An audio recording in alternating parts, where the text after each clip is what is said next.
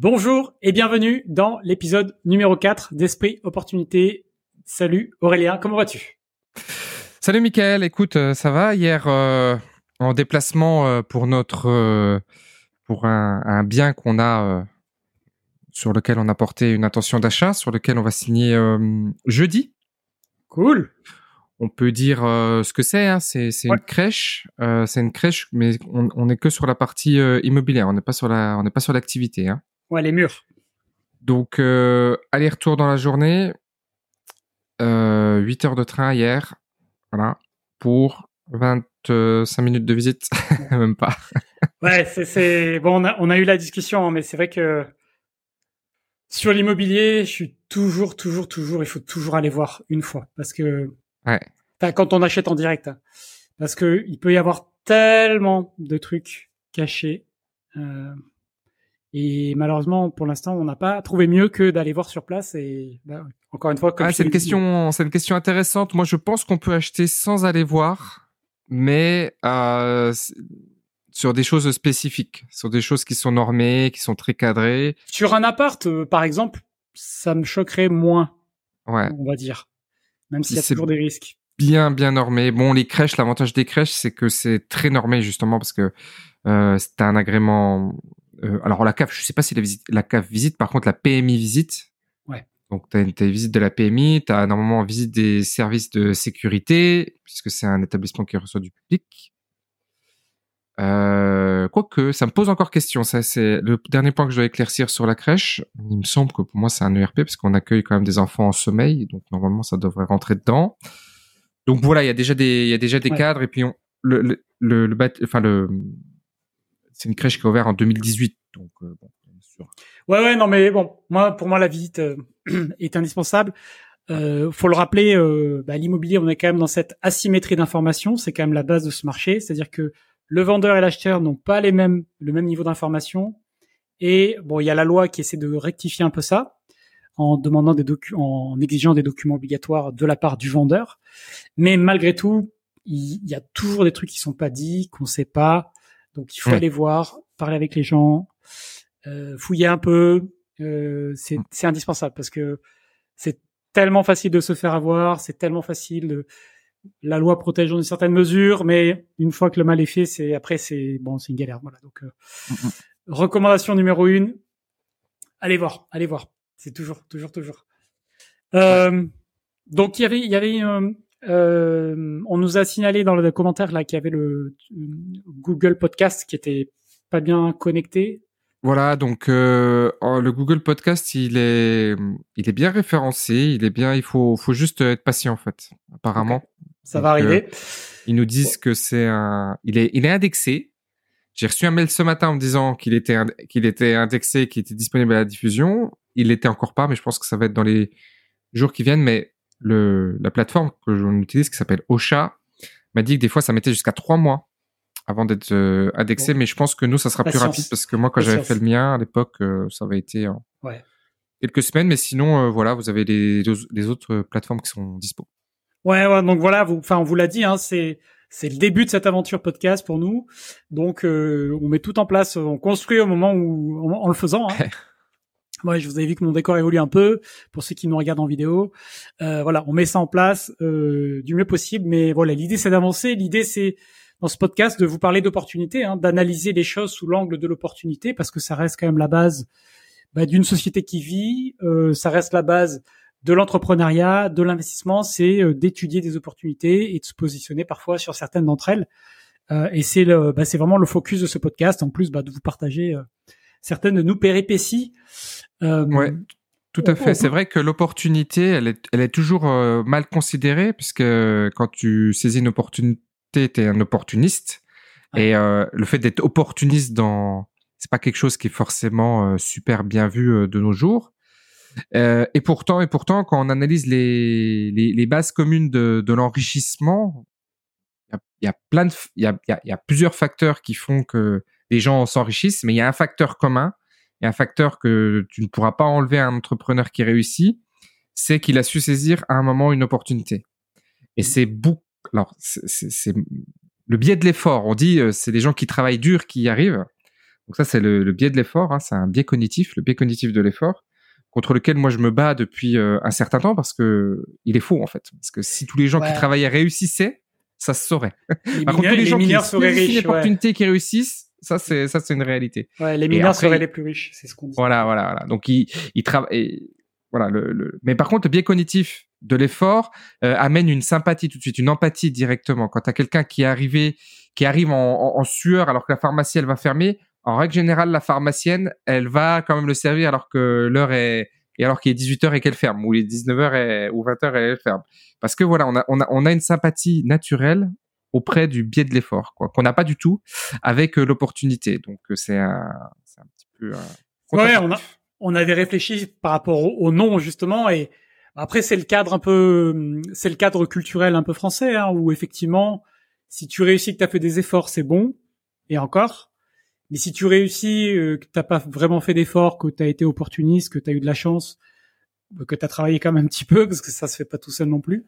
Euh, là, c'est pas bon. Là, non. Euh, voilà. Et j'avais eu, je me souviens, j'avais eu une longue discussion avec un un, un, un pote d'enfance sur la question de l'ambition, parce que hum, on avait parlé de ça quand, euh, tu sais, moi j'ai fait un, donc j'ai fait des études, j'avais eu un bac plus 4 et puis je posais, se posait toujours la question, je sais pas comment c'est aujourd'hui, mais à l'idée, à l'époque de dire est-ce qu'il faut faire une cinquième année parce que bac plus 4 c'est un truc un peu bâtard. Donc en gros, mmh. soit t'as, soit t'étais plus 3, soit t'étais plus 5, mais plus 4, en gros, bah, on, te considérait comme un 3, quoi. Donc, je m'étais posé la question, et je m'étais dit, ouais, il y a quand même une opportunité, et ça vaut le coup de faire une cinquième année, ça ouvre, ça touche sur d'autres choses, enfin, c'est vraiment, intéressant euh, sur le CV. T'en as fait 20 avant, donc. ouais. ouais, une de plus, une de moins. Bon. Et donc je, voilà, je lui ai dit bah voilà, voilà, du coup je vais la faire. Il m'a dit ouais, c'est euh, t'as euh, faut être ambitieux pour faire ça ou mais d'une manière négative. J'ai dit écoute, euh, toi tu le vois comme ça, mais moi je pense que c'est l'ambition c'est positif quoi. Si t'as pas d'ambition, tu bah tu mm. n'entreprends rien ou rien de grand, rien rien qui t'enthousiasme, quoi. Voilà, tout simplement, hein, qui qui mm. te permet juste de te dépasser parce que bon, je pense que le référentiel c'est par rapport à soi-même. Hein. Euh, et voilà, ça me ça me renvoie à ça. Ouais, ouais c'est vrai. Et donc, euh, du coup, euh, voilà, l'idée, c'est euh, d'avoir un podcast autour des opportunités. Et la dernière fois, on avait parlé un petit peu des 7 x 8 VS 1 plus 1 dans les business. Et je pense que le bon 1 plus 1 pour nous, à, notre stade de, de réflexion, c'est d'être un podcast qui analyse et évalue des opportunités d'investissement ou d'entrepreneuriat. Ouais, donc c'est ce qu'on va faire euh, régulièrement et euh, et aussi dans l'idée d'exercer son œil euh, parce que quand on n'est pas habitué à, à voir des opportunités, ça c'est c'est l'exercice de base quand on cherche une idée de business, hein, c'est que les gens qui en ont jamais fait, bah ils savent pas, ils se disent je sais pas quoi faire, je sais pas dans quoi entreprendre, je sais pas quoi créer. Et euh, il y a souvent l'exercice qu'on donne, c'est de noter des, des problèmes que l'on rencontre au quotidien de partout et, et de, de, se demander c'est quoi l'opportunité là-dedans. Et quand on commence à faire ça, c'est vrai que on se retrouve vite avec euh, à 2, 3, 5, 10 idées par jour mmh. tirées du quotidien. Et bah, dans le podcast, l'idée c'est aussi ça, hein, ça va être de d'expliquer les opportunités qu'on voit dans euh, dans ce, dont on parle. Voilà. Voilà, c'est le chemin neuronal. Hein. Donc le chemin neuronal, c'est euh, de travailler un, chemin neuronal. C'est-à-dire que les neurones dans le cerveau, ça a été euh, longuement étudié, parcourent un chemin et plus ils le parcourent régulièrement, plus ils tracent, ils tracent un sillon un petit peu comme le chemin dans l'herbe haute. On va pouvoir passer, essayer de passer encore et encore et encore et encore pour pouvoir prendre et vous aider peut-être à prendre euh, des, des, habitudes de réflexion. Et puis si vous l'avez, si vous le faites déjà, c'est de pouvoir le, les confronter et même pouvoir euh, nous répondre. Et je pense aussi qu'on aura dans ce podcast des invités. Parce que ça, c'est quelque chose qu'il faut qu'on fasse. Hein. Ça, c'est c'est dans notre vision aussi d'avoir des invités sur des opportunités euh, précises, mais toujours sous cet angle-là, quoi, hein, d'avoir de se demander c'est quoi l'opportunité, comment on y accède, c'est quoi ses caractéristiques, euh, etc. tout, tout à fait. Bon, on enchaîne. Euh, justement, bon, la dernière fois, on avait parlé un peu d'immobilier euh, parce que voilà, on, pense que il y a de plus en plus d'opportunités qui vont arriver. Alors, euh, concomitamment, j'ai publié une vidéo YouTube sur ma chaîne où, j'ai détaillé un peu la, ma vision là-dessus. Euh, une, une, flopée de commentaires, de réactions négatives au début surtout. Après, ça s'est amélioré, mais voilà, de, de personnes qui euh, forcément, euh, parce que quand tu quand tu parles d'une opportunité, c'est forcément que le gars en face est perdant, quoi. C'est, c'est toujours cette vision de. Ouais, alors ça, il faut qu'on en parle de ça. Mmh, mmh, mmh. Voilà. Bon, euh, on peut peut-être parler d'un deal là que que qui nous a été proposé. Tu vois, expliquer un peu et puis voilà, on va euh, le commenter en direct euh, et pour pour voilà montrer le genre de choses que l'on voit passer et que l'on regarde. Hein. Bah, aujourd'hui, dans le dans le on a décidé de se concentrer sur des biens commerciaux, d'accord? Sur, des, sur, des, sur des murs commerciaux, sur des murs commerciaux de, de petites entreprises, de commerces locaux. Voilà, c'est un peu notre, le biais qu'on a pris. Euh, et on navigue entre euh, 8 euh, et 10, quoi. Voilà, c'est à peu près nos, les rendements qu'on a aujourd'hui. Alors, tu, tu veux qu'on le fasse comment? Tu veux que je, te, je, je, je parle d'un deal en particulier, c'est ça? Ouais, ben j'en ai un sous les yeux. Je crois que t'en as un autre. Euh... Vas-y. Euh, alors là, donc le premier qu'on a, donc ce sont des murs euh, loués, 740 euh, mètres carrés. Il y a un terrain de 2400 mètres carrés avec une station-service. Oui. C'est un petit supermarché de proximité avec un bail qui est renouvelé jusqu'en 2029. Loyer de 4000 euros mensuels et un prix négocié euh, à 535. Ouais. Euh, Est-ce que tu as plus d'infos là-dessus? Bah, Je l'ai reçu ce matin. J'ai une photo que je ne veux pas pouvoir montrer évidemment. Ouais. Mais j'ai le j'ai le bail aussi et je sais que le bail va être euh, euh va être renouvelé euh, ou il a été renouvelé. Il, il, a dû être renouvelé récemment, non? Ouais, ouais, il a été renouvelé et ça a toujours été un supermarché depuis. Euh, depuis 2011. Depuis toujours, ouais, depuis 2011. Et euh, ouais, et c'est un, c'est un business qui fait 3,5 millions de chiffre d'affaires. Ouais. Il, est, il est rénové jusqu'en 2029. Ouais. Ouais, donc euh, euh, bon, on, on, a pour l'instant pas plus d'éléments que ça. Alors on se pose plein de questions évidemment à chaque fois qu'on reçoit des descriptions un peu sommaires comme ça. Euh, la première question c'est est-ce que c'est une vraie opportunité ou pas? Euh, Il nous manque beaucoup d'éléments pour l'instant, mais il y a la question notamment de la taxe foncière qui la paye, mais ça, ça doit être dans le dans le bail euh, que tu as. Oui. Euh, et puis euh, et puis après, bon, là, on est sur un un supermarché de proximité, euh, une marque connue, donc il n'y a pas d'inquiétude sur le locataire a priori. et puis c'est des, des, établissements plutôt stables hein, en général. là, comme ça, toi, qu'est-ce que tu en penses de ce ce, ce, ce premier deal? Alors, bah le, le, le, prix reste un peu élevé quand même par rapport au loyer. Hein. On est sur un 9% euh, ouais. là, euh, brut. Euh, par contre, ce qui contrebalance le, le prix, c'est que bon, t'as quelqu'un qui est là depuis euh, hyper euh, hyper longtemps, quoi. T'achètes, ouais, t'achètes la stabilité, ouais. Ouais, et puis un, franchement, un supermarché, c'est hyper safe. Donc là, ouais. ce qui nous manque, c'est des photos du local l'état de, la toiture, puisqu'en fait, l'article 606 est Là, obligatoirement. On est à 7%. Ouais, tu parles, oui, tu parles du. L'article 606 t'oblige à, à, oblige le propriétaire à assumer euh, ouais. les charges du locataire. Code Avant, civil. on pouvait le, les charges du, les charges du, du, du aux œuvres en fait. Hein. Avant, on pouvait le donner au, au, au, locataire, mais à partir du moment où ça a été renouvelé depuis 2000, euh, depuis 2014, je crois, depuis Pinel, maintenant on est obligé, même si c'est écrit dans le bail, c'est quand même à ta charge. Oui. Donc euh, c'est ça qui manquerait. Effectivement, euh, l'histoire du. Là, on est à 7,4%, hein, non? À 4000 sur 535. Parce qu'en plus, c'est. Bah, ça fait 48 divisé par 535. Ouais. Ça fait 8,9. Ouais. 8,97. Oui, t'as raison. Ah. Après, le, je sais pas si le plafonnement s'applique dans l'augmentation des loyers pour lui à 3,5% ou pas. Donc ça, c'est un truc qu'il faudrait que je regarde. Et puis la taxe foncière, donc euh, ouais. c'est un peu les points que je regarderai là.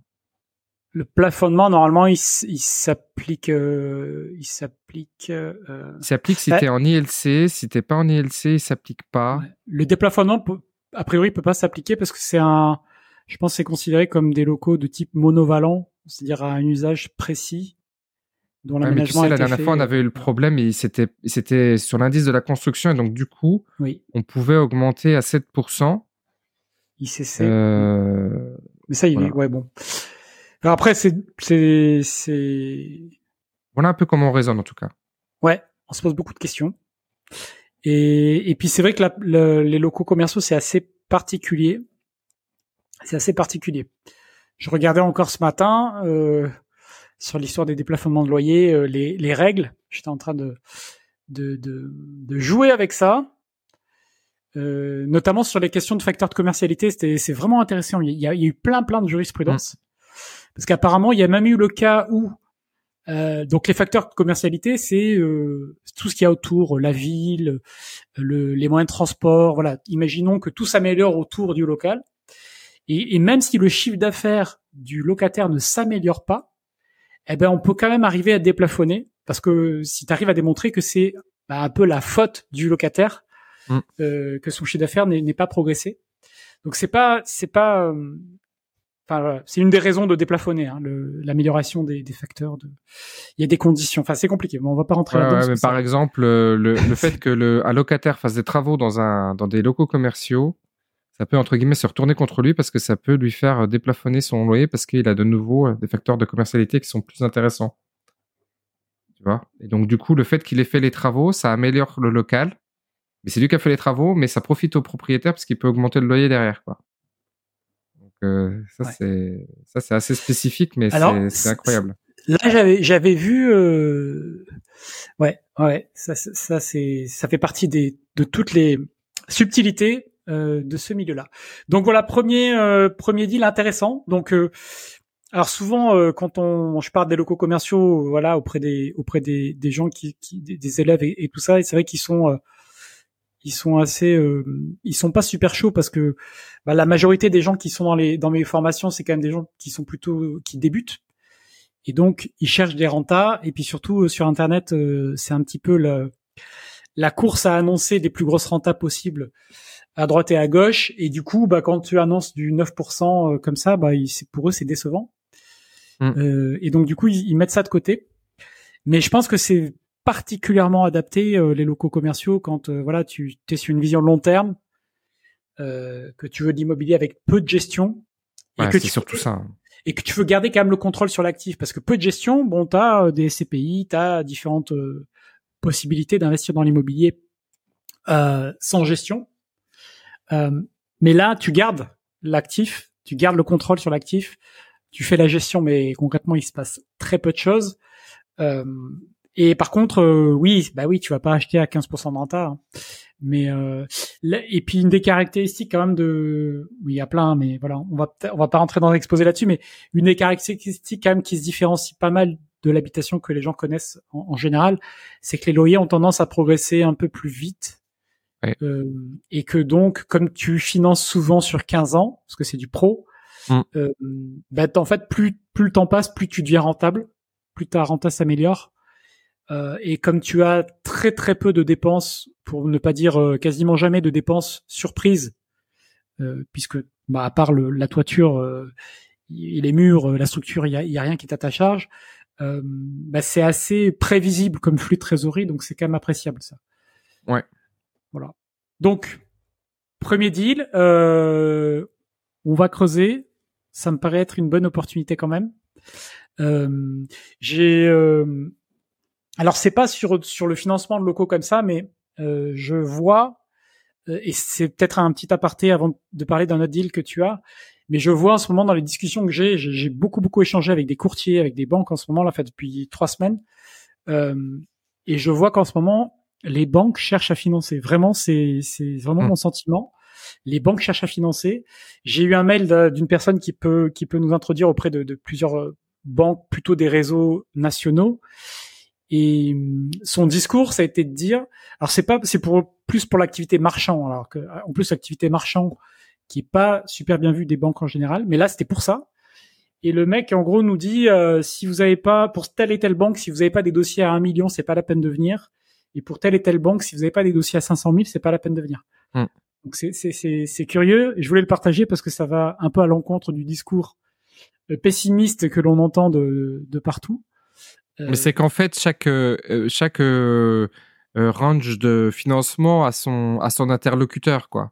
Mm. C'est-à-dire que, évidemment, la grande majorité des gens, ça va être en dessous du million, donc ils vont avoir leur banque, leur banque locale, voilà. Mais après, quand tu montes, bah, tu, tu, tu, tu rentres dans des, dans des ranges. Moi, quand j'avais échangé euh, avec un institutionnel, euh, bon, je vais le dire, c'était avec la Caisse des dépôts, euh, ouais, il rentrait pas, s'il y avait pas...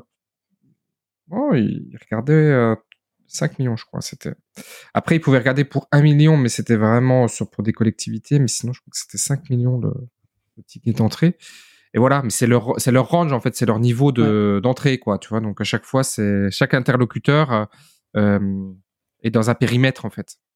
Ouais, c'est intéressant d'avoir ça en tête. Donc euh, voilà, les banques cherchent à financer euh, les, les pros en tout cas, les pros. Le, le vraiment le secteur, enfin le, la, la, le type de profit qui souffre, c'est les primo accédants. Mais oui, mais de toute façon, on rentre dans un monde qui sera comme ça. C'est d'un côté, on aura les, les retail, les particuliers, et de l'autre côté, il y aura les professionnels. Et en fait, tous les gens qui sont semi-pro, qui font un petit peu d'investissement, mais pas trop, c'est tous les gens qui vont être embêtés avec le, avec toutes les règles qui arrivent, qui sont déjà arrivées et qui vont continuer à émerger. Et, demain, il y aura le marché des pros, c'est-à-dire vous êtes considéré comme professionnel, vous n'êtes pas un professionnel. Si vous n'êtes pas un professionnel, vous aurez toutes les peines du monde, sauf si c'est, sauf play, voilà. Mais sinon, euh, voilà, c'est, c'est, c'est, c'est terminé le l'entre-deux en fait. Ouais, selon, moi, c'est vraiment terminé. Hein. Et je le vois, je le vois à mon petit niveau aussi, hein, pareil. Hein, je, je voulais acheter, enfin, je voulais acheter un truc. Euh, pro que la banque connaît. Euh, j'ai envoyé un mail à ma conseillère. Elle me dit combien vous voulez? Je dis 150. Elle m'a dit d'accord. Et puis euh, deux jours après, j'ai la proposition. Pas d'apport. Euh, voilà. Non mais c'est clair. Hein. C'est pour Les pros, ça, pour les pros, c'est bien. Enfin moi, c'est le discours que je tiens depuis longtemps aussi, c'est que je pense qu'il faut se professionnaliser. Alors qu'est-ce que ça veut dire se professionnaliser? Comment... ben, Pour moi, il y a une première chose, c'est se structurer, c'est-à-dire investir en société, c'est quand même la base. Oui. Euh, et ça veut dire après dans ton dans ton approche aussi avec euh, tes partenaires financiers, quoi, la manière dont tu les abordes, le type de sujet que tu abordes. Euh, c'est vrai que bah typiquement, euh, pour revenir à ce qu'on disait au début, les locaux commerciaux, c'est un truc de pro en général. Enfin c'est voilà, même si un particulier peut en acheter bien entendu, mais c'est un truc de pro dans dans l'univers bancaire. Alors que si tu achètes un appartement dans une copro, c'est clairement un truc de particulier, quoi. Euh, voilà, euh, il y a des produits qui euh, sont assimilés à des pros, donc l'immeuble de rapport, les locaux pro, bah, hôtel, enfin tout ce qui peut rentrer dans ces catégories-là. L'appartement seul, c'est clairement un truc de, de, de qu'achète un particulier, quelqu'un qui veut une résidence secondaire, qui, qui, veut juste un appart pour sa retraite ou des choses comme ça. Donc déjà euh, en se structurant et en ciblant certains types d'actifs, et puis dans son comportement, dans la manière dont on présente les mmh. choses, je pense que déjà c'est déjà beaucoup si on travaille sur ces trois aspects. Déjà faire ça et puis après si on a une activité euh, entrepreneuriale, c'est de monter la holding. Hein. Ça c'est vrai. Ah ben c'est clair. C'est de monter la holding et de d'avoir le le l'entreprise à flux d'un côté et les investissements euh, dans une autre société et de et de faire jouer euh, euh, l'intégration euh, de cette manière-là en fait. Hein. C'est vraiment euh, parce que ça c'est t'es analysé comme un groupe et là c'est vraiment là c'est pour moi c'est le boulevard après quoi. Voilà. Ben c'est bien le but, c'est bien le but. Euh, tu veux parler du second deal que tu as? Ouais, le second deal. Alors le second deal est peut-être moins intéressant. Euh, c'est aussi un supermarché. C'est aussi un supermarché. C'est pas la même enseigne, c'est pas au même endroit.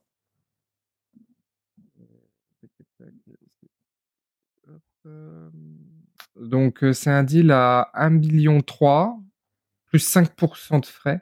1 million 350 plus 5%, de frais pour 105 de loyer. le bail n'a pas été renouvelé depuis 2017, donc c'est déplafonnable. Mais ah bon, voir s'il y a un intérêt à déplafonner, c'est toujours pareil. 105 de loyer, donc euh, 1 million 2 annuel de loyer. C'est pas mal. Non, 105 euh, de loyer annuel. Pour 1 million 3 d'investissement. moi, je croyais qu'on avait trouvé la, le jackpot, là. Ouais. Non. Donc, euh, à voir. Donc, à voir. Ça, euh, ouais, pas ça, plus d'infos. Hein. Ça, c'est du 8%, ouais, un peu moins. Oui.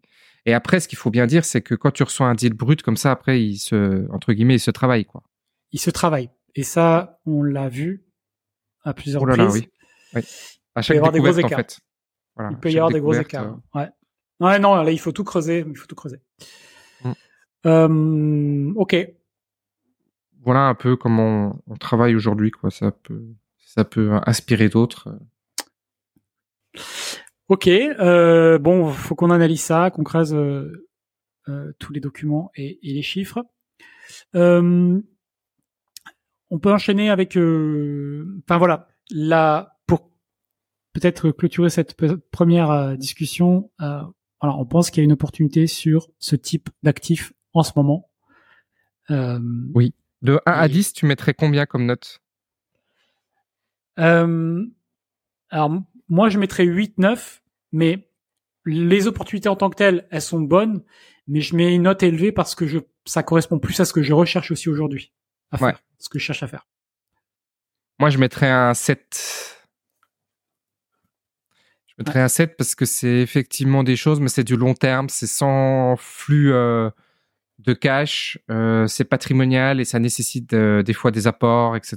Donc euh, voilà. Par contre, après, c'est c'est tranquille. Enfin, tu t'es, es tranquille dans le dans la dans la gestion derrière. Donc ça, ça, ça c'est bien.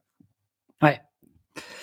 Ok. Euh, j'ai vu. Alors ouais, pour pour peut-être continuer sur l'immobilier j'ai euh, il y a il y a il y a un, un, sentiment qui euh, qui sent qui émerge là euh, c'est que on entrerait et, je, suis assez partisan de ça quand même euh, c'est qu'on entrerait dans un une phase assez longue c'est-à-dire en, en 5-10 ans où les taux resteraient élevés mmh. c'est-à-dire 4-5 peut-être 7 enfin voilà que ça serait dans un range 4-7% euh, parce que et, et je crois que c'est Elon Musk que j'ai vu qui tweetait ça hier et qui disait il, a publié un truc en disant euh, qui a l'impression d'assister à la chute de l'empire romain mais avec du wifi quoi.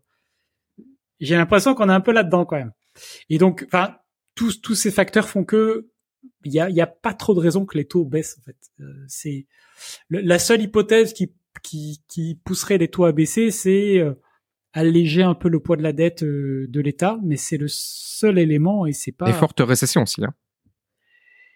Oui, mais ça, on est déjà, euh, on est déjà en récession et en fait. Non, mais forte crise, tu vois, chômage qui monte fort, etc. Vraiment la, la récession, tu vois. Je sais pas. Même ça, euh, je sais pas. Je sais pas. Là, là, on est dans terre inconnue. Hein. Mais du coup, euh, du coup, voilà, si je vois cette euh, discussion qui euh, qui est de plus en plus présente, et je me dis ouais, c'est pas impossible qu'on reste avec des taux comme ça élevés et qui montent parce que on est dans parce qu'on est dans une configuration où bah, l'inflation va être difficile à corriger, ouais. à maîtriser, parce que ça, l'inflation, bon, la guerre joue un petit rôle, mais c'est c'est surtout la politique monétaire hein, qui l'a créée. Euh, et bon voilà, bon, c'est une autre discussion, mais c'est voilà difficile à corriger.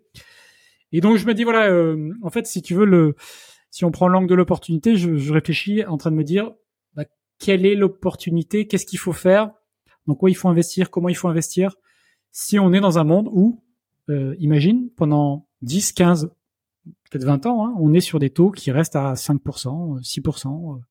Ah, j'ai du mal à y croire hein, quand même. Hein. Parce qu'il y a des gens qui, euh, tu sais, qui investissent maintenant en se disant, je parie sur la baisse des taux et en gros, ben, oui. je ferai racheter, hein. Euh, mm. ouais, je ferai racheter tous mes prêts, je renégocierai, ce qui, ce qui serait une super chose hein, mm, mm, euh, si, quand les taux rebaissent. ça va sûrement rebaisser un jour, mais au départ, on pensait que ça serait peut-être à court terme, de trois ans, et plus le temps passe, et plus je me dis, ça va peut-être pas être à si court terme que ça. Alors, qu'est-ce qui une opportunité si les taux restent euh, hauts, euh, c'est de vendre maintenant, parce que ça veut dire que tous les actifs baissent, quoi. Ça met ça met la pression sur les actifs, ouais. Donc faut vendre, faut vendre, faut euh, stocker avec un, avec un peu de, faut stocker avec un petit peu de, rendement et racheter plus tard les actifs, tous les actifs qui ont baissé, quoi. Donc faut faut convertir en or convertir en or, en, bitcoin éventuellement. Ouais, c'est une conversation difficile, hein. Tu nous as pas mis dans une conversation, tu nous as pas mis dans une conversation facile. C'est difficile parce qu'il y a beaucoup d'inconnus, euh, il y a beaucoup d'inconnus, mais franchement, Mais c'est une discussion, c'est c'est une réflexion qu'on, je pense, énormément euh, d'investisseurs. mais les taux hauts, si les taux restent hauts, franchement, ça fait dégringoler l'économie. Hein. Enfin, je veux dire, c'est pas c'est pas tenable, hein, euh, parce que les taux, c'est aussi tous les gens qui font euh, des prêts euh, pour des travaux, pour réhabiter un local commercial, etc. Donc ça veut dire que tu génères une, une pression de dingue sur l'économie quand même. Hein. Mais c'est toutes les de toute façon, il y, a tellement de variables dans cette équation que c'est. Mmh. on, on, sait bien que économiste, c'est un métier un petit peu délicat. La, frontière avec la voyance est, est, mince, hein, donc mmh. c'est voilà. Mais c'est voilà, c'est une réflexion ouverte. On a, il pas la réponse, mais je, c'est une réflexion, je pense, à poser sur la table. Et, euh, et en fait, ce que je me dis, c'est pas tant euh, qu'est-ce qu'il faut faire, mais plutôt euh, qu'est-ce qu'il faut éviter de faire si cette hypothèse se confirme. Il faut, en tout cas, ce qu'il faut éviter de faire aujourd'hui, c'est de parier sur une baisse des taux dans, à moyen terme. Voilà. Donc éviter ça, de faire, ça c'est sûr, ça. Éviter de réaliser des investissements où on se dit, je vais gagner de l'argent si les taux baissent, quoi. Oui, ça, ça c'est pas quelque chose que je, moi, je, je conseillerais pas ça. ça c'est sûr et certain. Donc de la prudence dans cette euh, cette phase. Ouais, tout haut, ça veut dire que tu as euh, investi dans l'immobilier, euh, voilà, tu as, des taux qui sont importants. Par contre, ça voudrait dire que ton ton indice de revalorisation des loyers, il est assez haut aussi, du coup. Ouais. Ça veut dire que tu gommes la dette, hein, quand même. Hein. Bah oui.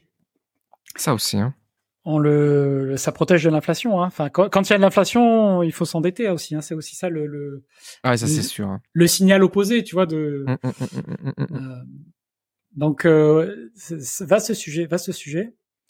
Euh, voilà. Je sais que l'or montre des signes de. Il y a des, il y a, plusieurs indicateurs qui montrent que l'or euh, revient en force. Euh, tu sais, j'ai fait un test dans de l'or. J'ai fait un test euh, avec euh, ChatGPT. Je dis, dis-moi voir combien d'onces d'or valait une euh, une Ford à l'époque. Alors, je sais plus quand est-ce qu'elles ont elles ont été lancées les Ford. C'était en la Ford T?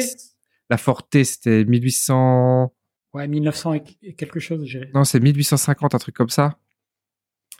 La Ford T. La Ford T, ça me paraît un peu plus. Bah, je pensais un peu plus tard, mais bon, c'est pas. 1896. Ah voilà, ouais, 1900. Et donc, euh, vous pouvez le faire. Combien valait une Ford T en once d'or? J'avais demandé ça à, à ChatGPT, je vais essayer de retrouver la conversation. Et il m'avait dit, il m'avait donné la, il m'avait donné la réponse.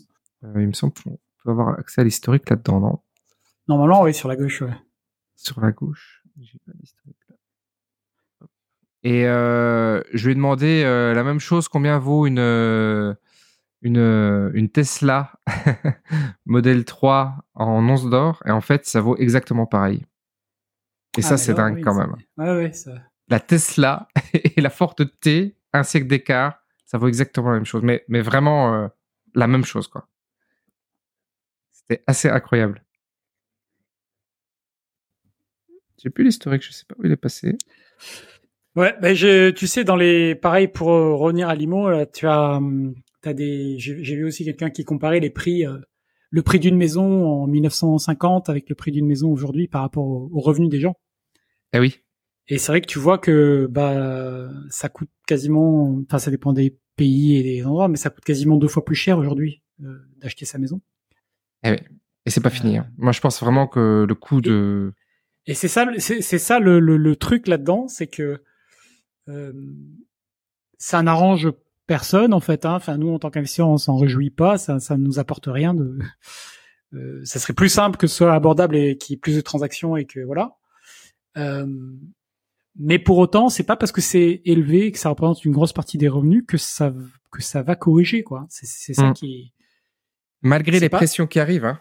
Euh, je sais pas si tu as entendu euh, Macron euh, parler là dernièrement. Il a dit beaucoup de choses assez incroyables. Alors, Bon, là, c'est pas Macron qui a parlé, mais il y, a une, il y a une volonté gouvernementale. Tu as suivi ça, la volonté gouvernementale de plus autoriser les ventes de passoires énergétiques?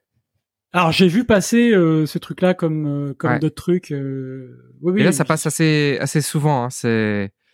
Il y avait, ils avaient parlé d'un contrôle technique, je crois, euh, il y a quelques mois. je pense que c'est un truc qui, qui se discute. bon, honnêtement, je pense pas que c'est, je pense pas que c'est le genre de truc qui, vont être mis en place. Alors, le, débat, il a l'air assez sérieux hein, de, dire on, veut interdire la vente des passoires énergétiques. C'est une discussion, il y a des, une commission, etc. Moi, je pense que c'est pas, je pense que ça passe pas la barrière du Conseil constitutionnel, et je pense qu'ils vont le voir assez vite que ça va passer la barrière du Conseil constitutionnel. Mais je pense que l'alternative à ça, qui va venir, ça va être un petit peu comme les assainissements autonomes. C'est l'assainissement autonome quand tu achètes une maison, quand tu as une maison qui a pas un assainissement euh, autonome euh, aux normes, euh, on peut pas t'obliger à le, mettre aux normes, sauf si tu es euh, près d'un point de captage d'eau. Il y, a, deux trois règles comme ça qui peuvent t'obliger, mais sinon on peut pas t'obliger. Par contre, à la vente, tu dois le, le, remettre dans l'année. Et je pense qu'on va avoir un truc comme ça, tu sais, obligation d'achat avec rénovation dans les quatre dans les quatre ans, tu vois, un truc. Ouais, ouais, ça, ça me surprendrait pas. Ouais, ça, me surprendrait, pas, du tout. C'est, je, je vois la règle arriver, tu vois. Mais ça, ça c'est pas, moi, je sais que les gens, euh, les gens euh, étaient paniqués parce que dès que le gouvernement un truc, euh, annonce un truc, les gens paniquent. Oui. Mais ça, pour moi, c'est pas du tout une mauvaise nouvelle. Au contraire, hein, parce que là, ça veut dire que tu peux, tu vas pouvoir négocier le coût des travaux parce que la loi va t'obliger à le faire. Donc, la discussion avec le vendeur, ça va être, voilà le devis de travaux, il faut obligatoirement. Tu vois, donc, c'est c'est bien pour nous. Hein. Ouais, ouais, c'est, c'est, c'est, c'est toujours pareil. Est-ce que c'est une opportunité ou pas? Ah, pour moi, c'est clairement une opportunité. De toute façon, là, ce que je disais, c'est que les, la, les médias travaillent pour nous en ce moment, hein, parce qu'ils ils sapent, euh, ils sapent le moral des, des vendeurs. Ouais. Ça sape euh, de tous les côtés. Ils ont, euh, comme le, le, je pense que dans le narratif général, la guerre, bon, c'est devenu un peu normal. Donc, on s'en fout un peu. Euh, donc maintenant, il faut trouver des nouveaux sujets qui font peur. Et je pense que l'immobilier, c'est bien, ça marche bien. C'est le, truc qui est tendance en ce moment. Je sais pas combien de temps ça va durer avant qu'il y ait euh, un nouveau truc qui fait peur. Mais là, je pense qu'ils assènent en ce moment euh, pas mal de nouvelles là-dessus. Euh, et, et, donc, euh, c'est très bien pour nous. Hein. Très ouais, ouais. Alors, Macron, il a dit deux autres trucs. Enfin, ce premier truc, on va dire qu'on va pas lui attribuer. Mais alors, il a dit deux autres trucs. Il a dit un premier truc. Apparemment, il a fait une interview hier, je crois, la dans la semaine là, lundi euh, vers un triplement de la production de pompes à chaleur. La France devra produire un million de pompes à chaleur d'ici la fin du quinquennat, soit le triple de la production actuelle, a annoncé Emmanuel Macron. Le président de la République entend ainsi développer une filière industrielle de pompes à chaleur qui est un formidable levier de substitution, beaucoup moins consommateur et émetteur. Ça, grosse opportunité. Ouais, si tu vends des pompes à chaleur. Ah ouais, grosse, grosse opportunité monter ou reprendre une boîte qui fabrique des pompes à chaleur. Mais oui, là, ça et les, et les panneaux, hein, les panneaux photos, hein, les panneaux photovoltaïques, hein, ça c'est vraiment deux ah, trucs. Euh, les, panneaux, enfin, je pense que sur les pompes il y a du monde, mais sur les sur les panneaux il y a déjà beaucoup de monde. Ouais, ouais, mais même, je pense que c'est quand même euh, un credo à prendre parce qu'au final, quand tu regardes, c'est toujours vu de la même façon. L'approche marketing, elle est toujours la même, mais je pense qu'elle est, on peut la discuter. Alors ouais, sur, sur les panneaux, euh, sur les panneaux, l'opportunité que je vois, c'est que bah, malgré tout, tu vois, j'ai cherché à donc j'ai fait mettre des panneaux ici et puis j'ai cherché à en mettre sur certains immeubles euh, que j'ai en France. Bah, malgré tout, je trouve que bah c'est pas très facile de comprendre ce que tu dois prendre. Euh, as des, on te pose des questions techniques, t'en as rien à foutre et puis tu mm-hmm. sais pas les réponses. Enfin, bien sûr. Pour le client, c'est pas euh, encore l'expérience, elle, elle est pas folle quoi. Non, elle est pas dingue. Et il y a un vrai, je pense qu'il y a une opportunité là-dessus euh, de parler euh, un langage normal et d'arriver à, à faire une proposition euh, technique, euh, enfin de simplifier tout, tout cet aspect-là. Mais alors après, les, les, les, donc ça très bien pour notre côté business. Par contre, d'un point de vue intérêt général, forcer les gens à mettre des pompes à chaleur, je sais pas si c'est quelque chose de bien, hein, parce que c'est quand même un truc qui dépend de composants électroniques. ah non, mais ça c'est. Tu sais, c'est pas durable. En, en, vrai, c'est c'est pas, ça va pas. Le, Bon, de toute façon, si, enfin, si on part sur cette discussion là, il euh, y a rien qui va. Les, les, décisions qui sont. Enfin moi, ma vision des choses, c'est que, euh, alors il faut, il faut, il faut quand même rappeler, euh, c'est pas parce que je dis ça que je pense pas que l'activité de l'homme a un effet. Euh, il y en a, il y a sûrement un effet. Lequel? Bah, Je sais pas. Je suis pas scientifique. Euh, par contre, c'est sûr que euh, mettre des batteries dans tous les nouveaux appareils qu'on utilise, les vélos, les voitures, les pompes à chaleur, les plein de trucs mécaniques, électroniques, je suis pas sûr que le bilan c'est soit... pas sustainable en fait. La, la, pompe à chaleur, elle est pas sustainable, elle est pas. Euh, tu peux pas la poser partout. ça crée une dépendance à ce truc-là, tu vois. C'est pas mmh. un. C'est pas un poêle à bois, tu vois. Le poêle à bois, tu, mets du bois. c'est pas pareil. Enfin, pour moi, ma théorie, c'est que le, c'est juste pour stimuler l'économie que toutes ces décisions sont prises. Voilà. Moi, mmh. c'est, moi, c'est, c'est le fond de ma pensée là-dessus. Euh, écologiquement, je pense pas que ce soit bénéfique. Alors, localement, là où on les utilise, oui. Euh, là où on extrait, euh, sûrement pas. Et le bilan général, apparemment, il n'est pas toujours très positif. Ça dépend des technologies et tout ça, mais il y a, bon, sur, par exemple, sur les éoliennes, hein, ça, il commence à y avoir tout un tas de, de, de gens, de professionnels, etc., qui commencent à revenir dessus en disant que c'est finalement quand tu prends tout en compte, bah c'est c'est peut-être pas si positif que ça. Très compliqué les éoliennes. Hein. Le solaire, je pense que ça va. Les éoliennes, quand tu vois les anodes sacrificielles, donc l'anode sacrificielle, c'est ce qui empêche l'électricité statique de bouffer le métal euh, sur un bateau ou sur une, euh, sur une anode. C'est colossal. Ce qui est perdu en mer, l'alu qui est perdu en mer, c'est colossal. Ouais, non, non, mais je, je ça, franchement, je, pas, c'est pas l'idée du siècle. Donc, euh, bon, voilà. Mais bon, c'est vrai que du point de vue business, sur les pompes à chaleur, il y a des trucs à faire. Euh, c'est certain. Euh... Et alors, la troisième truc que Macron a quand même sorti hier, ça, c'est vraiment, là, vraiment, pour le coup, on est vraiment dans le mensonge. Euh, donc, le président attribue aux communes la responsabilité de la hausse de la taxe foncière. Ah, j'ai vu passer un titre là-dessus. Je me suis dit, ah, c'est fort. C'est un délire. C'est fort, la com.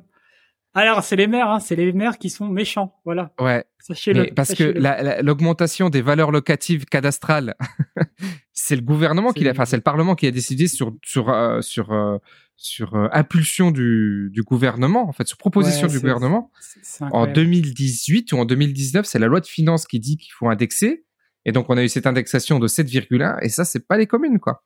Et je, et je veux dire, le fait d'avoir dit ça, c'est un mensonge, mais éhonté. C'est incroyable. C'est incroyable. Ouais. Bon. Et c'est vraiment, c'est vraiment, c'est vraiment, comme ils disent, c'est une polémique créée de toutes pièces. C'est vraiment renvoyé au maire pour dire non, mais les gars, c'est pas nous, quoi. Ouais. Mais ouais, non, mais ça, je Et qu'ils te disent ça à TF1, euh, France 2, euh, à, 20h30, c'est incroyable. C'est, fou. Ouais. Bon, prenons un autre sujet parce que voilà. Mais bon, c'était les petites, euh, les petites, les petites anecdotes. Bah, oui, alors j'avais noté aussi les influenceurs qui ne sont pas professionnels. Il m'arrivait un truc assez rigolo. Je ne regarde jamais la télé. Mais quand j'allume ma télé pour mettre une série Netflix, genre tapis, je tombe sur la télé. En fait, si tu veux, mon mon, programme euh, télévisuel se lance sur la télé. Je dois lancer la télé pour pouvoir lancer euh, Netflix derrière. Et je tombe sur TF1, euh, dropshipping, etc. Je suis ah tiens, toujours intéressant d'écouter un petit peu ce qui se dit. Et j'ai j'ai découvert j'ai découvert ce reportage où deux choses intéressantes émergent. Petit 1, on avait un couple qui vivait à Biote, dans, euh, dans les Alpes-Maritimes, à côté de, côté de Nice, et qui euh, faisait du dropshipping. Et donc, ils expliquaient comment ils faisaient le dropshipping de leur côté, etc., qui s'étaient mis en micro-entreprise. Et donc, avec la micro-entreprise, ils pouvaient vendre et ils vendaient des articles. Ils vendaient euh, des trucs à boire, des trucs, enfin pas des trucs à boire, des, des gourdes. Je crois que c'était des gourdes, mais ils pouvaient avoir d'autres choses. Et là, dans ma tête, ça a fait warning sur plein de, plein d'aspects. Premier aspect, micro-entreprise. Problème de la micro-entreprise, c'est que tu ne déduis pas tes charges. Deuxième problème de la micro-entreprise, c'est que tu es en responsabilité illimitée sur ton activité. Et déjà, euh, être en responsabilité limitée sur une activité, dans une activité de dropshipping, faut quand même oser, quoi, tu vois. faut quand même pas, faut quand même pas avoir peur. Donc, euh, je me suis dit, ouais, c'est vraiment le, reflet un petit peu à, l'image de ce qu'on se disait tout à l'heure. T'achètes un appart ou c'est plus possible en fait de faire du business en étant euh, semi-amateur, quoi. C'est vraiment. Alors, t'as l'émergence des micros, de tous les gens qui veulent se lancer dans l'entrepreneuriat, c'est très très bien, mais faut euh, vraiment persévérer dans la, dans, la, dans la recherche juridique, comptable, etc., pour voir si juste ce statut déjà est un statut adapté à toi. Et donc, ce, ce reportage continue. Après, là, tu un, un, expert comptable. Expert comptable qui vend des, des toiles à ombrage, tu sais, un peu de camouflage euh, armé, truc qui explose. Ils ont vendu pour un million et demi avec un coefficient de 4 des, ces petites euh, ces petits trucs là. Mais il y a des gens qui en ont pas reçu, donc ils avaient des mauvais commentaires. Donc le journaliste évidemment a pris le, le biais en disant bah oui, vous voyez, vous vendez des trucs, mais en fait ça ne vous, ne délivrez pas derrière quoi. Mais bon, je pense que c'est plus une activité euh, voilà. Mais lui lui il avait détecté la bonne opportunité, tu vois. Et expert comptable, il avait su analyser le truc. Euh, et il était lui président, mais c'était pas lui qui gérait l'opérationnel. Enfin, on sentait un petit peu le mec qui, avait bien compris le comment se passaient le, les choses. Et à la fin, on finit sur euh, un influenceur là de Dubaï là qui Colanta qui qui qui qui a fait une escro enfin une escroquerie. Oui, il a il est accusé d'arnaque quand même. Hein. Euh, et il est dénoncé par Booba aussi. Tu sais, Booba a beaucoup euh, euh, allumer les influenceurs et là il est beaucoup dessus. Et ce mec-là, il a vendu des AirPods. Enfin, c'est pas des AirPods, mais c'est la base du, du, du, truc que tu mets dans les oreilles, là, les, les écouteurs euh, pod. Ça s'appelle 21 pod, un truc comme ça. Qui vendait, pareil, cinq fois le prix, un truc comme ça. Et le fournisseur chinois a pas suivi derrière. Donc, euh, sous prétexte du Covid, il a pas pu livrer les gens, mais il, a, il les a pas remboursés. La société, elle est partie en live. Et puis à côté de ça, il a, il a fait tout un tas de recommandations, etc., etc.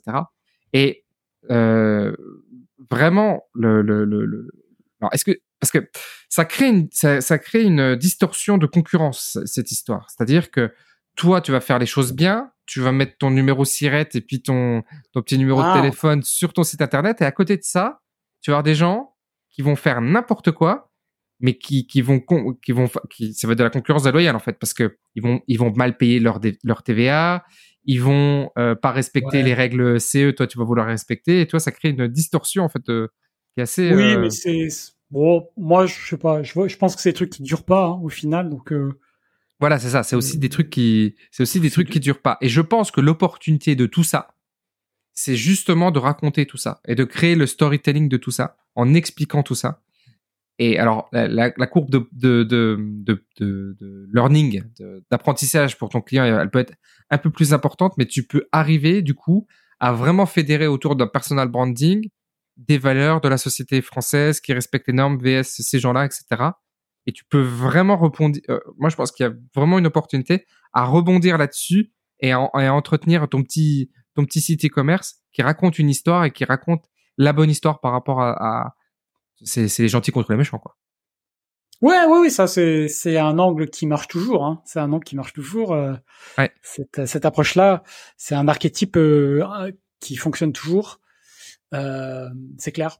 Après, bon, c'est ça marche, mais il faut que derrière l'offre, le, prix soit quand même hyper compétitif parce que on le voit, euh, on le voit. Bah, en ce moment, par exemple, tu vois, je, je voyais que il y avait des magasins bio qui avaient plus de difficultés ah oui. Il y, a, y, a, eu le contre-coup post post Covid aussi où euh, tout le monde s'était mis à, à, acheter local et puis après dès que c'est fini, euh, non, bah, c'est un peu trop cher donc on va retourner au supermarché. Donc il y a eu ce petit contre-coup parce que quand même, bah voilà, les budgets sont sous pression et, et, et les gens font attention au, prix toujours. Mmh. Donc ouais, tu vois, modulo ça, ouais. Mais oui, oui, ça reste un, un élément de positionnement fort. Mais bon, sur le sur tout l'aspect dropshipping, c'est euh, j'ai l'impression que tu vois, c'est c'est quelque chose où il est plus dur maintenant de, de réussir. De toute façon, ça a toujours été compliqué comme, euh, comme approche. Hmm. Euh, c'est du commerce. Il euh, n'y a pas de marge. Les marges sont faibles. En réalité, quand tu payes pas ta TVA, ça va. Quand tu payes la TVA, voilà, c'est mort. les marges sont faibles, euh, donc faut faire du volume. Enfin voilà, il y a plein de choses qui sont délicates. Mais ouais, donc, mais ouais, c'est une opportunité un peu. J'ai l'impression que, tu vois, moi, je noterais un peu moins élevé. Ouais, tu mettrais combien sur le dropshipping aujourd'hui, toi? Pour moi, c'est 5, euh, tu vois, c'est c'est 5, ouais, c'est c'est assez compliqué. Euh, assez moi, je mettrais un 3. Tu vois. Hmm. Vraiment, je pense que c'est très, très, très, très bas. Mis à part si tu arrives à dealer euh, tes propres produits, bah, du coup, tes dropshipping, ou avec. Il y a encore quelques artisans, commerces locaux qui dropship pas leur, enfin, qui, qui vendent pas en ligne et pour lesquels tu pourrais dropshipper et, et dealer avec eux. Mais je, enfin, ça veut pas, ça veut pas dire que l'on peut pas, ça veut pas dire qu'on peut pas réussir, hein, c'est toujours pareil, hein. Mm. Mais, euh, c'est, en est, c'est plus dur. Et c'est bien, enfin, tu vois, la, la, la, réflexion que, que par rapport à ça, tu vois, le, je pense le, le, le pattern qu'il faut avoir, je pense, c'est que c'est comme dans plein de choses. Euh, ça sera, c'est toujours beaucoup beaucoup plus simple de de faire, enfin d'exercer ou de saisir une opportunité qui est proche de ce que tu fais déjà euh, quand tu es connecté à, quelqu'un, quand tu es connecté à un secteur ou à une demande. Tu vois, quand il y a un lien euh, d'une manière ou d'une autre. Ce qui est là où tu as le la marche, elle est hyper haute, c'est quand tu t'as jamais fait de commerce, tu parles pas super bien anglais, euh, tu t'as pas assez de thunes pour aller en Chine voir un fournisseur, t'as pas assez de thunes pour commander des stocks. Euh, techniquement, t'es une buse. Tu vois, t'as rien pour toi et tu dis, ben, je vais monter un site e-commerce. Là, ça veut pas dire que tu peux pas réussir, mais la marche, elle est tellement haute. Mmh euh, et donc c'est bien, je pense, pour les gens qui nous regardent de se dire bon, en termes d'opportunités, euh, bah, peut-être se, se, connecter ou faire un pas de côté sur un, un secteur, une approche, peu importe, mmh mais avec lequel on a déjà un lien, on a, on a une facilité, on a un petit avantage. C'est c'est c'est ça, faut pas l'oublier aussi quoi, parce que sinon t'es tu navigues sur les réseaux sociaux et des opportunités, on t'en propose 50 000, mais voilà, qu'est-ce C'est trop difficile et en fait, après, t'es es trop soumis à, euh, t'es trop soumis au truc on dit que ça va le faire et voilà ça c'est ça c'est sûr. Et allez il faut faut aller dans ces zones de compétences ça c'est clair et net. Et ces zones de compétences on en a pas souvent conscience donc déjà faut bien éclaircir ces zones de compétences être très très euh, lucide et très très clair là-dessus et une fois que tu as fait parce que la, vraie parce que l'opportunité au final elle est, elle est un peu partout mais elle est pas faite pour tout le monde c'est ça le truc Clairement. le bitcoin c'est pas fait pour tout le monde le, la crypto, c'est pas fait pour tout le monde. Le, business en ligne, c'est pas fait pour tout le monde. Le business physique, c'est pas fait pour tout le monde. La finance, c'est pas fait pour tout le monde. Et etc. etc. Le marketing en ligne, c'est pas fait pour tout le monde. Euh, voilà. L'industrie, c'est pas fait pour tout le monde. et donc euh, voilà. Donc il, faut arriver à trouver son son son, son, appétence. C'est c'est un travail sur soi avant d'être un travail euh, de, de, recherche et de et, de et de brainstorming, de benchmarking. C'est déjà un travail d'introspection en fait. Hein. Donc ouais, faut se professionnaliser encore une fois. ouais, mais c'est c'est c'est un peu le le leitmotiv, je pense, des, des, des prochaines années. C'est si tu te professionnalises pas, tu, tu bricoles et si tu bricoles, tu meurs parce qu'on on est dans une société qui est trop normée, qui est trop euh, où les où les où les acheteurs sont de plus en plus éduqués. Voilà, aujourd'hui tu peux. tu, tu, sais, c'est c'est aussi des histoires de, de maturité de marché aussi. Hein, c'est que oui quand tu es sur un marché nouveau, des technologies nouvelles, etc. De toute façon, il n'y a pas de gens qui sont professionnalisés parce que tout est nouveau. Mmh. Donc là, tu peux te permettre de d'y aller avec ta la fleur au fusil, puis de d'être un amateur. Euh, mais ouais, Internet, ça commence à être un petit peu ancien. Le dropshipping, c'est c'est plus très nouveau. Donc voilà, il euh, faut avoir conscience de ces cycles-là aussi. Mmh. Euh, donc on peut se permettre de faire des trucs nouveaux et amateurs sur euh, de nouveaux secteurs. Mhm. Mais quand c'est pas le cas, non, peut-être d'abord se professionnaliser. Alors, se professionnaliser, ça peut être aussi d'aller travailler dans ce secteur, hein, tout bêtement, hein, de trouver un job plus ou moins lié au secteur, euh, faire ça pendant six mois, un an, deux ans, comprendre les codes, avoir des, des contacts. Et, et, et, se créer, se créer bah, un profil qui, qui soit adapté. Hein. Mm, mm, mm. Ok. Euh, tu sais, Michael, j'ai retrouvé, parce que je, j'ai fini mon déménagement et je suis retombé, tu sais, sur mes, euh, sur mes bulletins scolaires, tu vois. Ouais. Et opportunité ou pas d'échouer à l'école? Ouais. Vaste sujet. Vaste sujet, mais opportunité ou pas? Est-ce que, est-ce que tu penses qu'au final, c'est mieux de réussir ces études? Bah, de parce que moi, j'ai réussi mes études, mais j'ai échoué à l'école. Est-ce que est-ce que c'est mieux d'avoir des gros échecs dans la tête Attends, qu'est-ce que tu veux dire par là? Scolaire ou tu, tu penses dans le, dans le fait de est-ce que c'est une opportunité cachée en fait, tu vois, de de d'échouer à l'école euh, Ça peut l'être, mais ça va vraiment dépendre des profils. Ouais, c'est ça. Hein. Ça, va, vraiment dépendre des profils. Parce que les gens souvent ils te citent, euh, tu sais, euh, Steve Jobs, machin, qui qui sont des dropouts, qui mais tout le monde n'est pas Steve Jobs. Donc voilà, ça va dépendre des profils. Ouais, je pense que ça casse beaucoup en fait. Hein. Il y a beaucoup de gens qui sont cassés de ça. Hein. Alors il y a beaucoup de gens qui sont cassés par l'école, tu veux dire, c'est ça? Ouais. Oui, clairement. L'école, ça, ça, ça, ça, formate, donc ça mm. peut te mettre beaucoup euh, d'œillères sur ce qu'est le monde du travail, ce qu'est une opportunité, ce qu'est, euh, ça peut te mettre beaucoup d'œillères là-dessus. Parce que bon, euh, très souvent, tu es quand même face à des profs qui euh, bah, sont fonctionnaires et, et n'ont jamais fait que ça. Euh, et donc c'est un peu difficile euh, pour eux de t'expliquer euh, ce qu'est un business, ce qu'est, mais ne serait-ce que plein de compétences sociales dont tu as besoin dans le monde du travail. Mmh ça, ils peuvent pas te l'apporter très souvent. Et, et donc ouais, ouais, ça, bien sûr, selon les profils. Mais je pense que le, le plus dur, le plus dur, c'est soit toi en tant que parent de savoir qu'est-ce qui correspond à ton enfant. Mmh ou toi en tant que personne quand tu es euh, concerné que tu commences à avoir euh, tu vois la majorité ado ou un peu plus et te demander est-ce que c'est vraiment fait pour moi et est-ce que je vais mieux réussir si je suis pas à l'école. Parce que c'est pas toujours évident. Ça dépend comment la culture je pense que tu as reçue euh, et l'ambition que tu as. Enfin, moi je reconnecte à ça. Je, je, je repense à un contenu que j'ai vu sur TikTok un un je crois que c'est un, un ado qui a 14 ou 15 ans qui s'est monté un, un atelier qui travaille le, le fer, je crois. Ok. Euh, tu vois, lui, tu dis bon, il a raison, ça se voit tout de suite. Il, mhm. il est passionné par son truc, il travaille 8 heures par jour à apprendre des techniques, il se forme. Euh, T'es pas inquiet pour lui, tu vois. Tu sais que tu sais que ça, il va trouver un truc et je sais pas s'il vit ça encore aujourd'hui, mais t'es pas inquiet. Mais c'est vrai euh, que le, l'école t'apprend pas à détecter les opportunités. Hein. Et là, je regardais, tu sais, donc euh, c'était euh, c'était quatrième, donc en maths 5, dernière euh, troisième trimestre, et elle m'avait écrit cette connasse des difficultés de compréhension et des lacunes. Bon après j'ai fait un bac S, alors peut-être que ça n'est pas de moi en fait, mais bon on va pas le dire. Et, et tout, tu sais, langue vivante 1, 5, toujours très faible, etc. Et à la fin, il m'a fait quand même fait passer parce qu'il fallait, voilà. Et ils avaient écrit troisième de justesse en vue d'une orientation en BEP. Certains résultats sont insuffisants. Voilà. Alors tu sais, je voulais faire le, le Serge Gainsbourg du, du truc, mais en, en, symbole, tu vois, parce que bon, quand même, on peut pas garder ça. Tu vois, c'est le, le, petit déchirement du, euh, du bulletin, tu vois et de dire à tous ces gens bah que voilà ils avaient pas en fait ils avaient pas raison. Ou peut-être qu'ils avaient raison ou peut-être pas mais en tout cas euh, l'impact qui ça a eu sur moi n'était pas le n'était pas le bon à l'époque tu vois. Et que voilà que tout ça au final.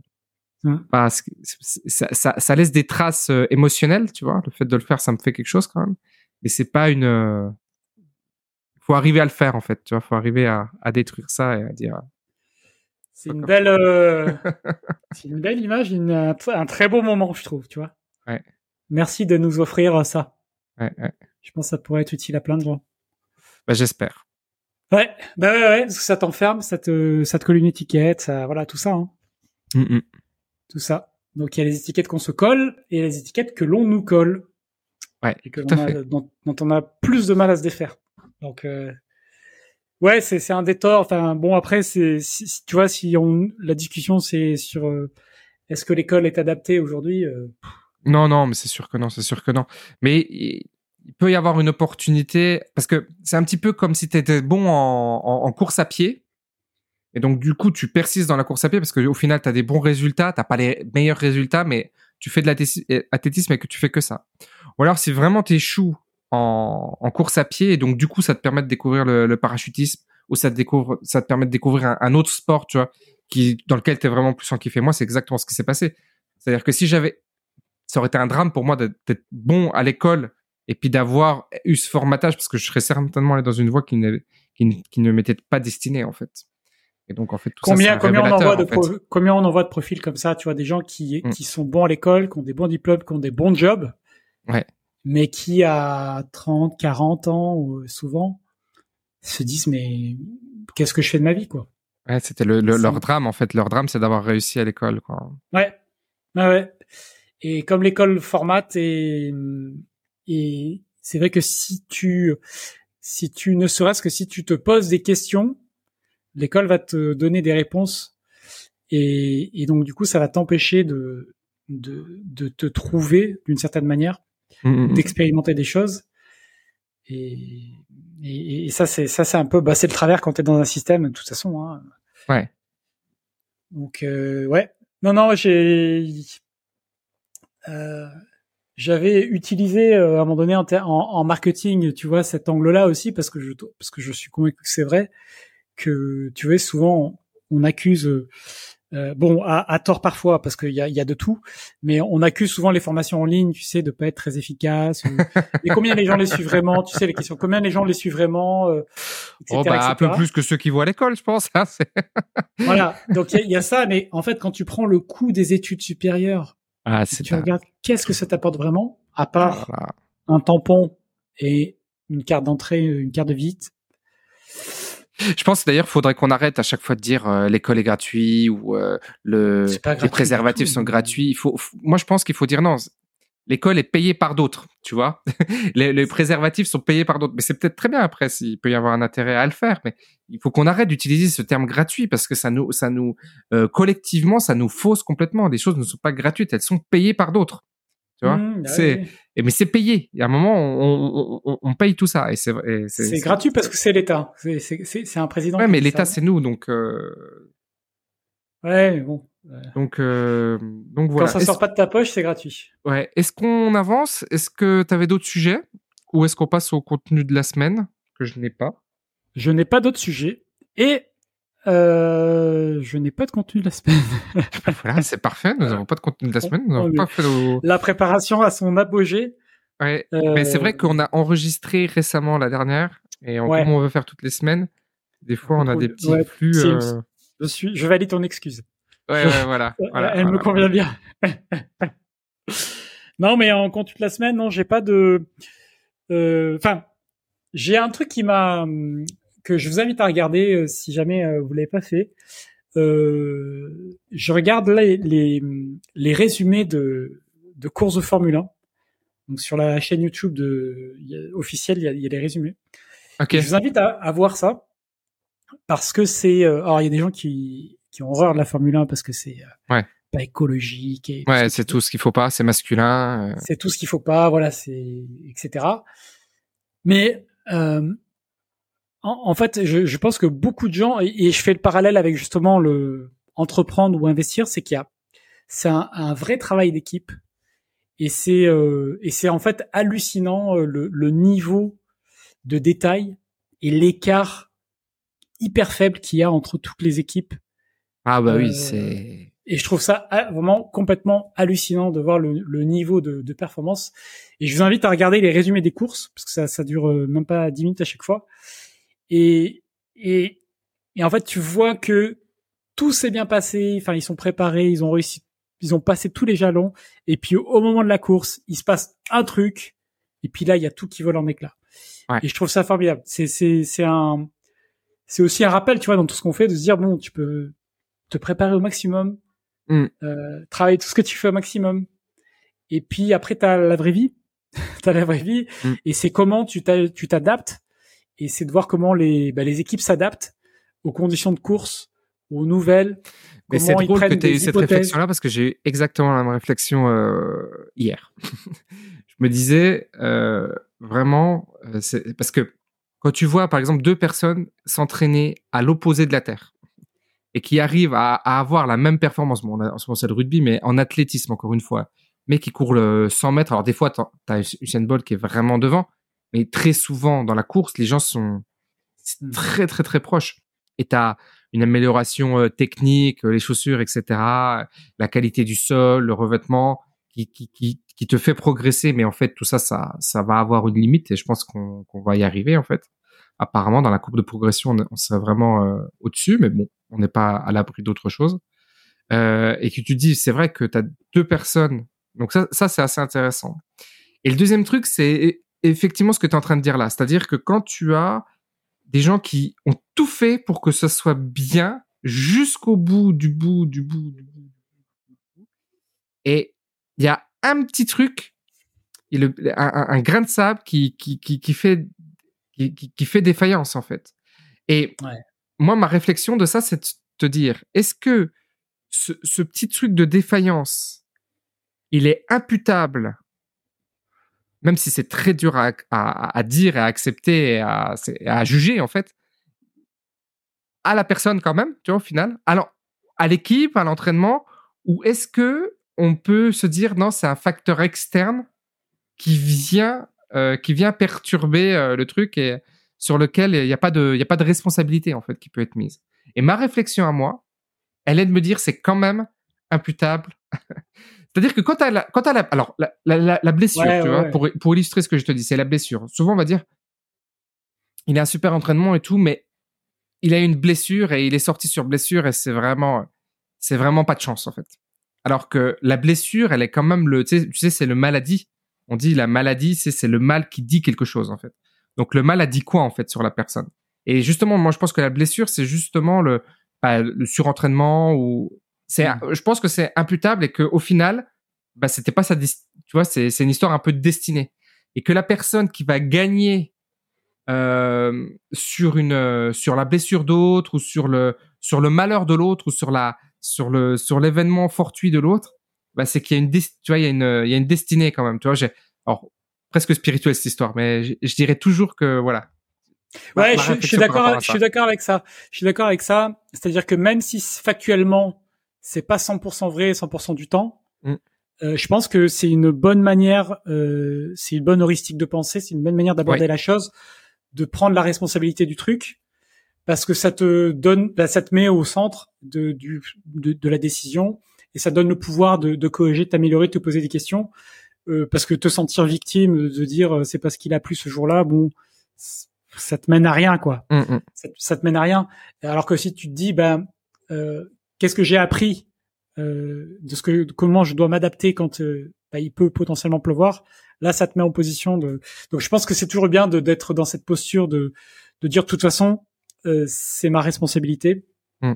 Et comme ça, tu sais comment t'ajuster. Mais mais euh, mais euh, voilà, il y a, y a, des milieux plus ou moins prévisibles. Mais la Formule 1, je me faisais la réflexion parce qu'il y a t'as un niveau de de, de, de surprise qui est qui est quand même phénoménal. Tu regardes Formula One, non?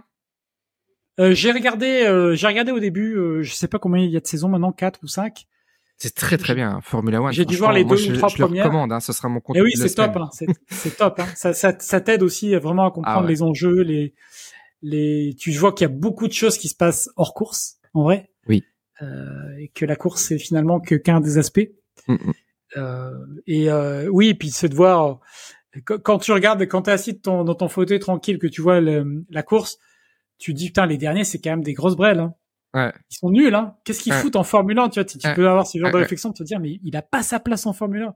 Mais en vrai, quand tu vois l'écart entre les, oui, entre les pilotes, s'ils ont les mêmes voitures, s'ils ont l'écart, euh, bon, ils se sentent bien ce jour-là, ils sont pas bien ce jour-là, mais l'écart, il est infime, infime. Ouais, infinitésimal, c'est clair. C'est vraiment, euh, c'est vraiment pas grand-chose. C'est vrai que c'est vraiment pas grand-chose. Et quand tu vois que tu as des ouais, des mecs qui dominent la course pendant des années, et ça c'est ouf aussi. Hein. Euh. Alors ils ont tout fait hein, pour euh, réguler le, la suprématie de Ferrari puis après de, de, de Mercedes là.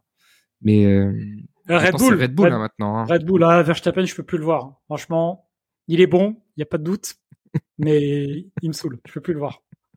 Je peux plus le voir. Donc j'attends juste que, que son règne s'achève, comme c'était le cas pour Hamilton. On verra bien. Mais...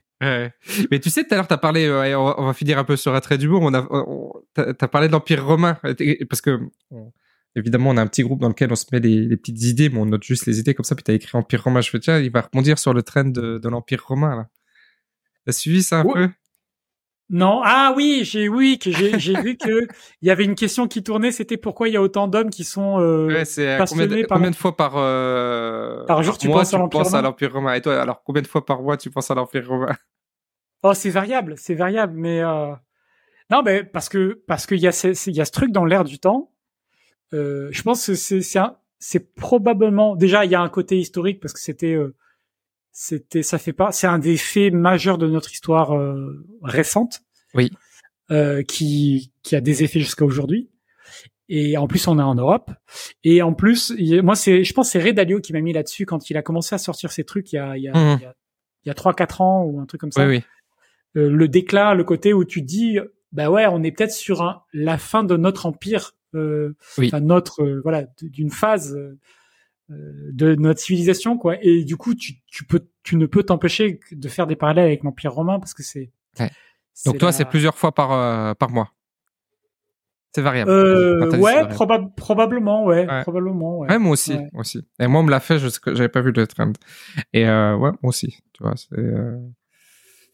Et euh, c'est, et mais je crois, tu sais quoi, peut-être que ce truc sort maintenant parce que justement, on, on sait qu'on est à l'aube d'un d'un d'un virage. Et je pense que le, on parle de cette histoire d'empire romain parce que il y a une on en parle beaucoup du déclin du, déclin de l'Occident, tu vois, du, du virage. Euh, et on sent qu'on est sur une euh, sur un passage un peu comme disait il y a des, Musk. Il y a, des, signes, il y a des tu vois il y a des citations d'historiens qui reviennent parce que comme tu vois il y en a une tu vois la citation exacte je sais plus ce que c'est mais c'est en gros plus un État prend des décisions débiles plus tu sais qu'il est qu'il est décadent tu vois et donc euh, ah oui.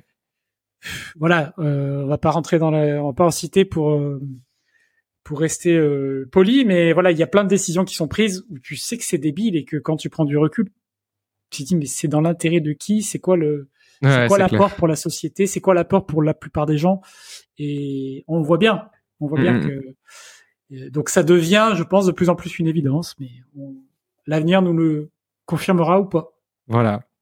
Bon, bah écoutez, chers amis, euh, merci de nous avoir suivis. On est toujours sur les podcasts. Vous pouvez euh, nous suivre et puis vous abonner à la chaîne parce que vous êtes beaucoup à la regarder, mais moins là à vous abonner. On vous dit à bientôt abonnez-vous, abonnez-vous à la chaîne YouTube ou sur votre euh, outil de podcast préféré. Laissez-nous un commentaire, des questions, enfin mettez des likes, mettez 5 étoiles, ça, va nous aider vraiment à bah, voir que vous appréciez, puis poser des questions euh, qui nous permettront de rebondir, de nous donner des sujets pour euh, les prochains épisodes. Merci beaucoup. Ciao.